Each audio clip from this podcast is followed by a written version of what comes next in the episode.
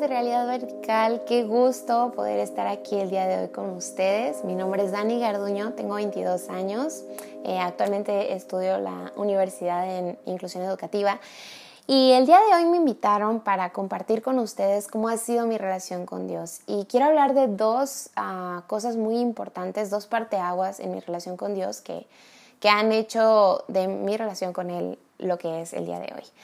Y primero quiero comentar que yo no vengo de una familia creyente, yo conocí de Dios a raíz de que unos vecinos eh, empezaron estudios en su casa y nos invitaron a leer la Biblia a mis hermanos y a mí.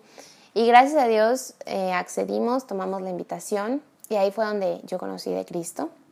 Leímos el Evangelio de Juan, conocí a Jesús y, y pues un día el Señor que, que dirigía los estudios nos invitó a hacer, ¿no? Nos, dijo que si queríamos aceptar el regalo de la salvación, eh, podíamos hacer una oración a solas eh, desde el fondo de nuestro corazón para decirle a Dios que sí, que sí lo aceptábamos, que sí queríamos estar con Él. Y la verdad es que para este punto yo ya me había enamorado de la idea de que alguien había dado su vida por mí, de que alguien me amó tanto que dio su vida por mí. Así que en cuanto, en cuanto pude y estuve a solas, hice una oración en la que le dije a Jesús que sí quería que fuera el Señor de mi vida, que lo aceptaba como mi Salvador y que le entregaba toda mi vida. Y aunque honestamente en ese punto yo no sabía lo que eso significaba realmente, como la magnitud de lo que eso significaba, Dios, Dios toma muy en serio lo que, lo que tú le dices, Dios toma muy en serio, aunque sea algo emocional, Él toma muy en serio esa decisión. Así que, bueno, de ahí en adelante la verdad es que yo pensé que nunca, que nunca más iba a tener problemas, que nunca más iba a fallarle a Dios, obviamente, y, pero también como que no era consciente de que iba a haber muchas cosas que tenía que cambiar. Entonces, lo primero que Dios me enseñó en, en mi relación con Él fue sobre la obediencia, este, cuando, cuando pasó eso yo estaba en la secundaria, tendría unos 15 años más o menos, y yo tenía pues un novio que no les caía muy bien a mis papás. Entonces era como, era como una lucha constante porque ellos no me querían dejar salir con él, entonces yo me molestaba mucho, discutía mucho con ellos, les faltaba el respeto. Este, y era un constante batallar, ¿no? Pero esto, bueno, esto fue durante unos meses hasta que mi mamá me llevó con, con mi vecina y ella me dijo algo que realmente bajó hasta mi corazón y, que realmente hizo un cambio ¿no? en mi vida. Eh, ella me dijo como, yo no sé si este hombre es para ti, pero si tú quieres honrar a Dios, si tú quieres amar a Dios, debes, debes obedecer a tus papás, porque Él dice que honras a tu padre y a tu madre, ¿no? Entonces, Ah, la verdad es que yo empecé a obedecer a, mis papás porque quería amar a Dios. Y amar a Dios implica obedecer su palabra, obedecer lo que Él dice y por ende, en este caso, sujetarnos a nuestros padres, ¿no? Como dice en Efesios 6, del verso 1 al 3, que dice, hijos, obedezcan a sus padres por causa de nuestro Señor, pues esto es justo, porque este es el primer mandamiento con promesa, honra a tu padre y a tu madre para que te vaya bien y se prolongue tu vida sobre la tierra. Y, bueno, pues gracias a Dios, la verdad es que fue difícil, pero era un constante estar orando y estar sometiendo mi voluntad a la voluntad de Dios. Y, puedo decir, amigas, que, que, a raíz de eso yo pude experimentar eh, la promesa de Dios, puede experimentar a ese Dios que es verdad y que cumple lo que promete, porque em, mientras más obedecía, más podía amar a mis papás, más podía ver su amor, su cuidado, su protección. Y, realmente es que cada vez se vuelve muchísimo más fácil obedecer. Y, hoy puedo decir que los amo con todo el corazón y que tengo una relación muy buena, muy sana con mis papás, gracias a, a obedecer a Dios ¿no? y a someterme a su voluntad. Así que, pues con esta prueba de que Dios es un Dios fiel, que cumple lo que promete, empecé a, caminar un poco más, ¿no? A conocer un poco más de Dios y a estar un poco más, ¿cómo decir? Como más comprometida con Dios. Este, pero ¿qué pasó después? eh, este es otro, bueno, este es el otro parteaguas en mi relación con Dios. La verdad es que empecé a tener dudas, empecé a tener dudas sobre porque yo, yo veía como otras personas que no se portaban bien, que podían hacer lo que ellos quisieran y que no había consecuencias. Y, y yo decía como, ¿por qué? Porque yo me tengo que portar como bien, porque tengo que hacer tantas cosas como bien. Eh, y, y, ellos no, y a ellos no, ellos no están con Dios y, y, no hay consecuencias, no les va mal, todo, todo les sale bien, ¿no? Entonces, este, yo quería experimentar, así que mm, en la primera oportunidad que tuve, pues lo, lo hice, tomé la decisión y, bueno, fuimos a Tapalpa con mis hermanos este, a una cabaña y bueno, pues obviamente eran personas que no tenían temor de Dios, que no conocían de Dios. Y pues hubo alcohol, eh, hubo, hubo cigarro, hubo marihuana y probé de todo. Este, y obviamente llegó un punto en el que pues mi cuerpo ya, ya no respondía, o sea, se inhibía como la, la respuesta. Y, y, bueno, justo, justo en eso pues invité, en ese viaje invité a un chico que, que acababa de conocer hace poco y él pues quiso aprovechar la oportunidad, este, la ocasión. Y pues así como en, en, ese estado en el que yo estaba, pues me llevó como a un cuarto para tener relaciones sexuales conmigo. Y aunque yo pues quería pararlo, no, no podía porque no, no, o sea, no podía, no tenía control como de mi cuerpo.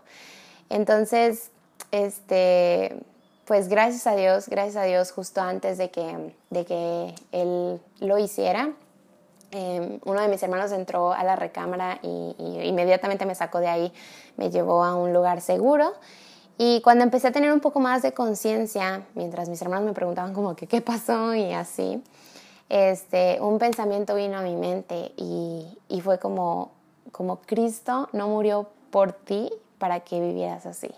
Eso fue, o sea, en serio eso quebró mi corazón, empezó a, empecé a llorar muchísimo, empecé a sentir una vergüenza horrible hacia Dios y, y la verdad es que el proceso de reconciliación fue difícil porque yo sentía una vergüenza enorme, como yo decía, es que no es posible, o sea, ya ya yo estaba con Dios y con Dios y le fallé, o sea, le, le fallé horrible y, y, pues en ese momento solamente había vergüenza de mi parte, ¿no? No podía, no podía con eso y creí que, la verdad creí que nunca iba a volver a, estar con Dios bien. Pero, pero amigas, quiero, quiero en, esta, en esta parte comentar con ustedes, ¿no? Cómo es verdad lo que, lo que la Biblia dice. La Biblia dice en Romanos, en Romanos 8, del 37 al 39, eh, dice como antes, en todas estas cosas somos más que vencedores por medio de aquel que nos amó, por el cual estoy seguro de que ni la muerte, ni la vida, ni ángeles, ni principados, ni potestades, ni lo presente, ni lo porvenir, ni lo alto, ni lo profundo, ni ninguna otra cosa creada nos podrá separar del amor de Dios que es en Cristo Jesús, Señor nuestro. Amigas, nada nos puede separar del amor de Dios, nada nos puede separar de ese sacrificio que, que nos limpió, que nos redimió, que nos acercó con Dios. Y, y la verdad es que aunque me costó mucho trabajo, tuve que ir con Dios porque no había otra manera. Y, y pues fui a pedirle perdón por, por lo sucedido. Y meses después me di cuenta de, de la gracia y la misericordia derramada en ese momento en mi vida, porque cuál era la probabilidad de que eso pasara. Todos estaban en un mismo estado y, y la verdad es que no, no había más que, más que un milagro, más que la mano de Dios, más que el cuidado de Dios sobre mi vida en esa situación. Y, y bueno, la verdad es que a raíz de eso yo me comprometí con Dios al 100%. Yo, yo de verdad que que le dije a Dios que en serio quería estar con Él al 100, que quería conocerlo cada vez más. Y la verdad es que esto no significa, no significa que ya no tenga más luchas, que ya no tenga más problemas. No, amigas, la verdad, sigo batallando con muchas otras áreas en mi vida. Hay mucho que, que hacer, ¿no? Pero me, me reconforta y, y trae mucha, mucha paz a mi corazón, mucho descanso, el saber que aquel que empezó la buena obra en mí la perfeccionará hasta el día en que Jesucristo venga. O sea, el que empezó la buena obra en mí es perfecto y Él va a perfeccionarme y así como va a perfeccionarme, va a perfeccionarte a ti. Si has tomado esa decisión, yo, yo estoy segura y debes de tener por seguro que Dios va a transformarte. Y aunque yo sé que a veces nuestro pecado es bastante grande. A veces nuestras faltas hacia Dios, incluso conociéndolo, son bastante grandes, pero no hay nada más grande que el amor redentor de Cristo en esa cruz, que es inamovible. No, no hay nada que nos pueda separar de su amor. Y, y bueno, ya para terminar, eh, solamente quiero leerles el Salmo 34 en el verso 8 que dice, prueben y vean que el Señor es bueno. Dichosos los que, los que en Él se refugian. Amigas, prueben y vean que el Señor es bueno. Prueben y vean que nuestro Dios tiene una voluntad buena, agradable y perfecta todo el tiempo.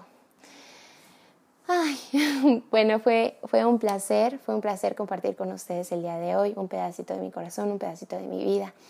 Eh, espero que esto haya sido de bendición y cualquier cosa, pues en las, no sé, en la que pueda ayudar, eh, no, nunca duden en, en contactarme. Un saludo, amigas. Bye. Muchísimas gracias por compartir tu testimonio y muchísimas gracias a ustedes por escuchar este nuevo episodio. Si quieres seguirnos y eres mayor de 18 nos puedes seguir en Realidad Radical, Instagram y Facebook. Y si eres menor de 18 nos puedes seguir en Instagram y Facebook como Realidad Vertical. Nos vemos en un nuevo episodio. Hasta luego.